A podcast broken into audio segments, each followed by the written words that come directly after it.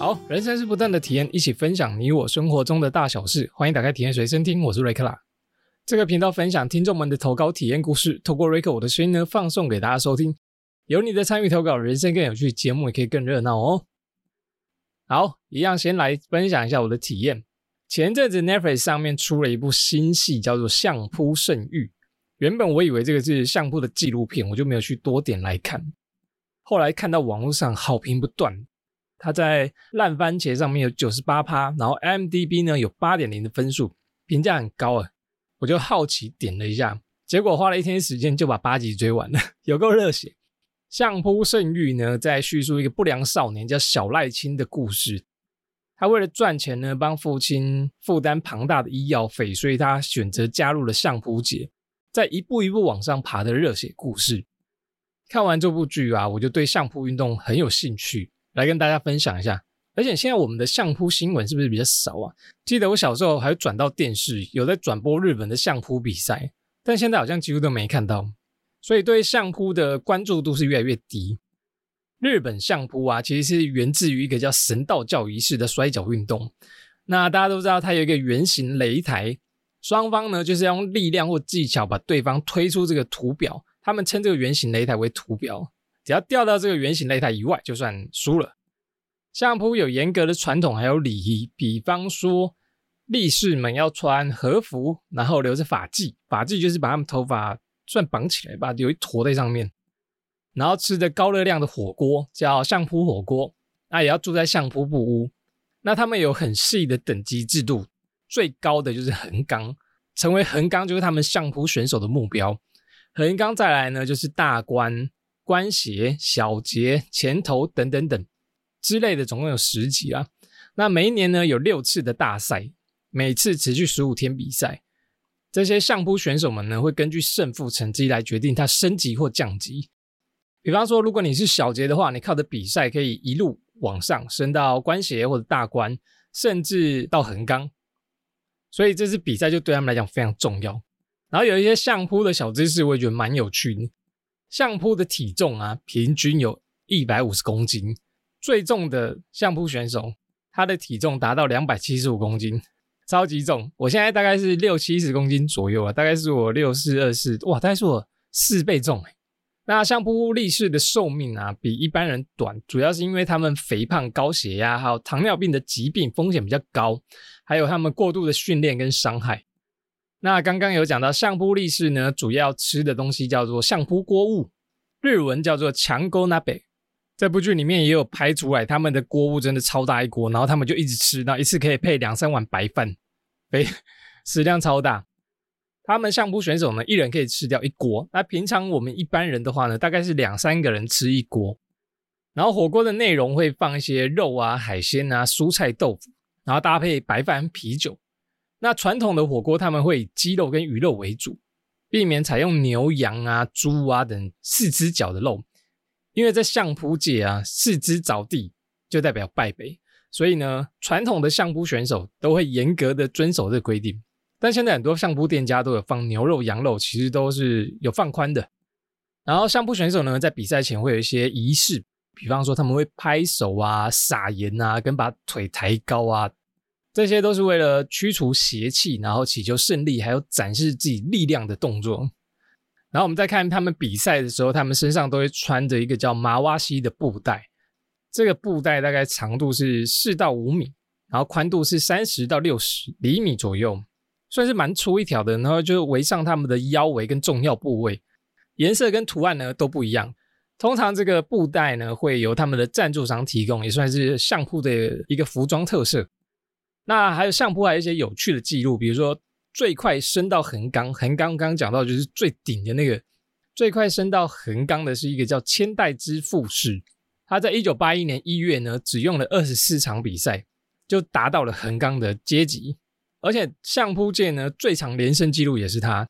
他一九八六到一九八八年呢，连续赢了六十九场比赛，连续哦就没有输过。据说快打旋风不是有一个叫一汉打嘛，就是用相扑选手，然后他的绝招是手在那边推来推去，推来推去，那个胖胖的，他的原型啊，就是这个千代之富士，就是这位横纲啦。但是我觉得这个角色比较难用，因为他没有远距离。好，扯太远。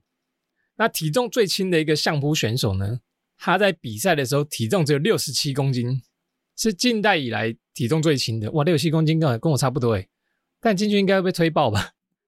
然后最高等级的横纲啊，他们的薪水月薪哦，月薪呢可以到两百八十二万日元，加上一些广告收入啊、额外赞助商啊，一年大概可以赚到四千两百万日币，大概是一千万台币。对他们来讲就是小 case，但是要最高等级的横纲才可以。那再来，比如说大官，大官可能一个月大概是两百万日币，官衔小节呢，就是每个月大概就是一百万日元出头。哎，比起一般职业还是算蛮多嘞，换算成台币都大概是三五十万左右，算蛮高的呢哈。但你看完这一部，你就可以发现他们的训练其实非常不容易，要吃的多，然后训练也很刻苦，然后也很容易受伤。总之呢，《相扑圣域》是一个展现相扑魅力的日剧，继《A B 帝王》之后，又是一个很有日本特色的剧。那总共有八集，每一集呢大概三十分钟到六十分钟左右。除了有相扑，还有感人的故事。如果你想要了解更多的相扑和文化，你一定要看这一部剧。相信呢，你会更了解相扑的。我个人觉得是非常好看。好了，这次体验分享就是追了一部剧啦，看一下大家有哪些体验投稿分享吧。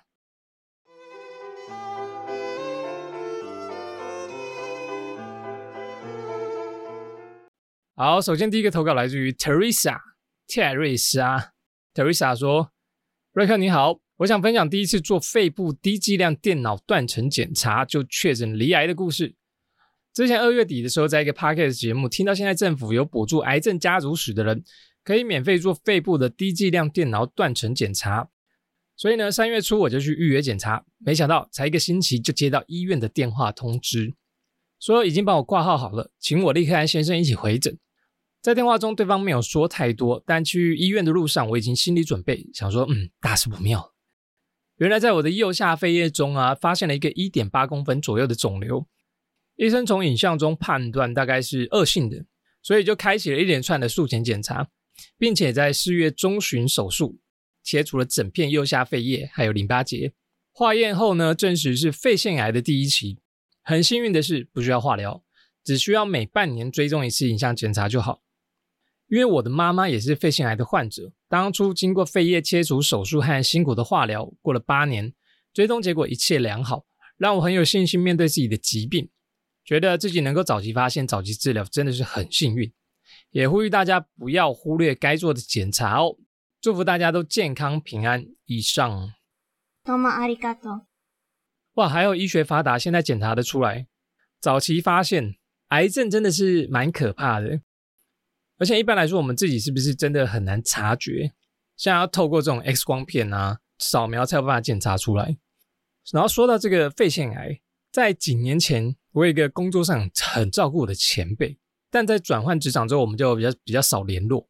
后来得知他的消息啊，他就是因病离开人世了。然后我去参加他的告别式，他大概就是四五十岁左右。那病因呢，就是这个肺腺癌。从发病到离开的时间很快，我记得可能没有几年吧。当下我去完，我就觉得哇，肺腺癌是一个很可怕的癌症。那什么是肺腺癌呢？肺腺癌其实是肺癌的一种，它属于叫非小细胞的肺癌。它的特点是生长比较慢，而且它早期没有症状，很容易延迟诊断，就很不容易被发现。而且它现在有有年轻化、女性化，还有不吸烟化的趋势，都有可能会罹患肺腺癌。像台湾人肺癌中啊，大概有七十趴以上就是肺腺癌。为什么会有这个肺腺癌呢？大部分是说，除了吸烟啊、空气污染啊，还有化学物质等一些外在因素，也有一些内在因素了。比方说，像是基因突变，或者是像 Teresa 有一些家族病史，还有一些免疫力病变等等。那预防的方法最简单的就是戒烟，或者是减少接触致癌物。或者是定期做健康检查。那肺腺癌现在的诊断跟分期，就是主要透过影像检查还有切片检查来判断你有没有离癌。总共分为零到四期，零是最轻的，四期是最高。像 Teresa 这个一期可能就是比较轻微，不用做化疗这种。那我也去查了一下 Teresa 说的这个免费肺部低剂量电脑断层检查，卫福部在一百一十一年的七月一号，然后有推出一个叫肺癌早期侦测计划，它有提供两大高风险族群免费进行这个低剂量的电脑断层检查，英文叫做 LDCT，还有其他四种癌症的免费筛检。这个 LDCT 呢，它不用注射显影剂，然后辐射量也比较低，比一般的胸部 X 光还要低。作用呢是可以有效的发现早期的肺癌，特别是小于一公分的肺部结块，就很适合做这个 LDCT。哪些人可以做这个免费的肺癌筛检呢？像 Teresa 有肺癌家族史，或者是你有重度吸烟史，而且你有健保，你每两年呢就可以做一次 LDCT。这个计划呢还有其他四种癌症的免费筛检。有乳癌，每两年呢可以做一次乳房 X 光的摄影检查；还有子宫颈癌，每年可以做一次子宫颈抹片检查；大肠癌呢，每两年可以做一次粪便潜血检查；口腔癌每两年可以做一次口腔黏膜的检查。啊，这个低剂量电脑断层检查在台湾目前是健保不给付的，一般自费要三千块到六千块之间呢。所以，如果你有兴趣的话呢，可以趁政府现在有免费的去做一下检查，算是做一个健康检查啦。以上资讯呢，就给大家参考参考。感谢 Teresa 的体验投稿，哇，能早期发现、早期治疗，真的是太棒了！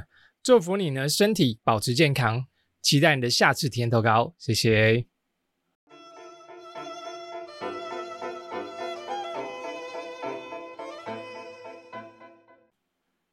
好，再来一个下面体验投稿呢，来自于少佑，少佑，少佑说，听到最新一集的体验，才突然想到前阵子也体验一个新的活动——钓虾。钓虾场啊，在我脑内的想象就是一群聚餐爱去热炒店的标准直男为客群，闷热腥臭，还有二手烟的场所，而且都不是开在什么搭车方便的地方，所以呢，即使想要亲自去体验看看，也从来不敢自己去。这是朋友说啊，他找到了一间网络评价很好很好的钓虾场，地点呢就在外双溪，我就决定要去体验一次看看。实际到了现场，发现通风良好，而且也不会很臭哦。安心的我们就买了两个小时，找了一个看起来舒适的位置，准备开始钓虾。因为朋友呢也不算是个老手，所以就是放下杆子，漫长等待，再收竿，发现哎饵被吃掉了，这样一直重复的动作。就算感觉到虾子上钩了，也总是抓不到收竿的时机，还有速度，总是让虾子逃掉。感觉感觉整个池的虾子呢，大概都被我喂饱了。但让我没有这么沮丧的是，坐在旁边附近的先生呢，人非常的好，看到我们是两个新手，就会偶尔提点我们一下，或借我们一些方便的小道具，有一种呢跟附近老师傅偷学技术的感觉。而且看到其他人一只一只的虾子入袋，也是不会无聊啦。虽然是清洗了我对钓虾场的错误想象，这次呢钓虾处体验最高纪录，我钓到了三只虾子。在我心想的这天钓虾场的体验就要这样平稳结束的时候，发现大魔王关卡这时候的开始哦，居然要自己处理活虾吗？虾子的神经没有这么发达啦，那个身体反应而已，不是真的痛苦。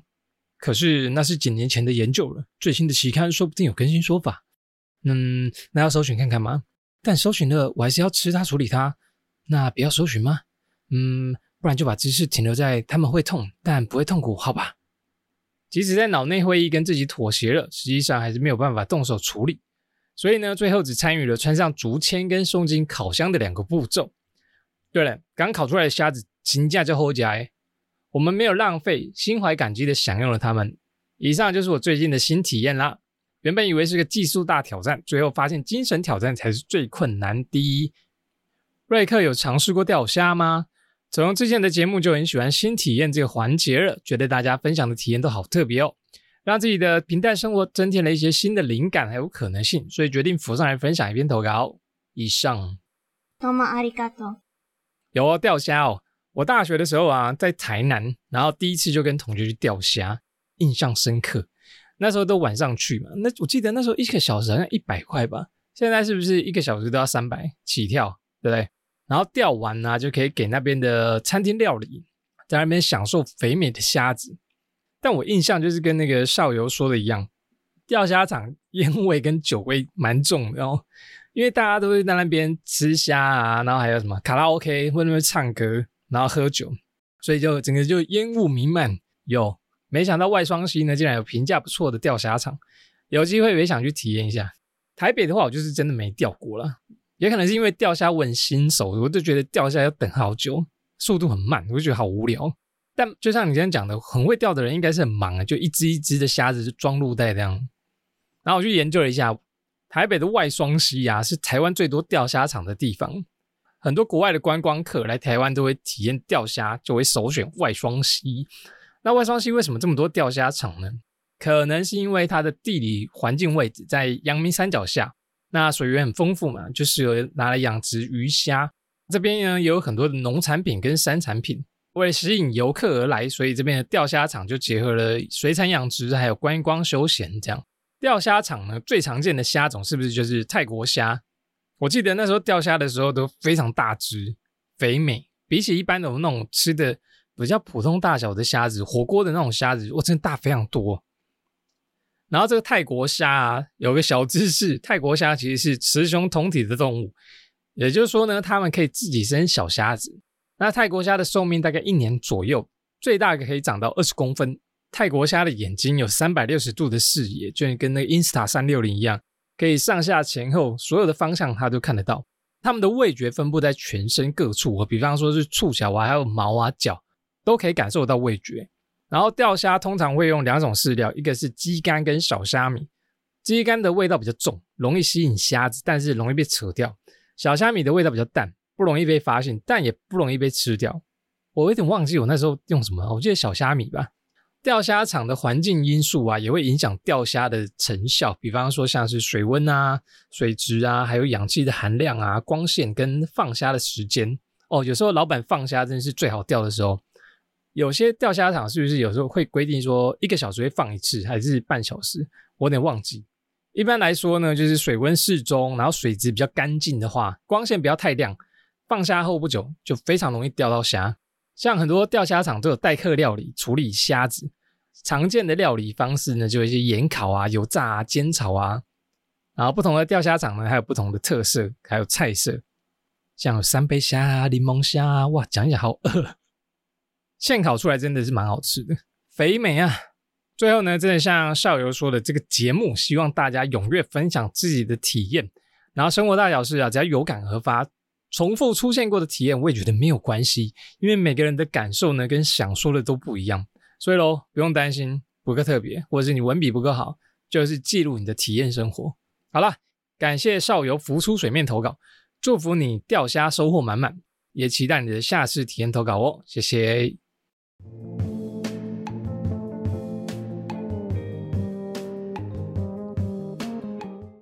好，下面一个体验投稿来自于薇姐。薇姐说：“自从政府提高为礼让行人的罚款后啊，行人走在斑马线上真的安全很多哎。以前在我家巷口要过马路的时候，都要等前方的十字路口红变红灯，车子停止不动，行人才有可能过马路。通常都要等个几分钟以上。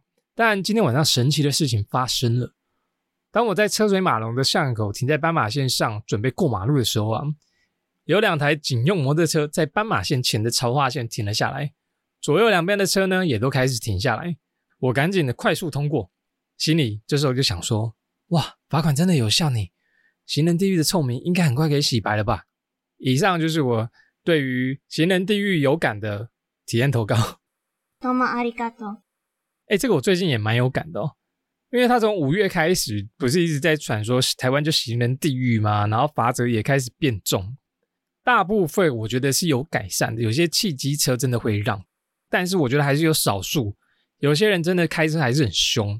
我每次在礼让的时候啊，看到他们过，我就觉得哇，三千六，哇，一千。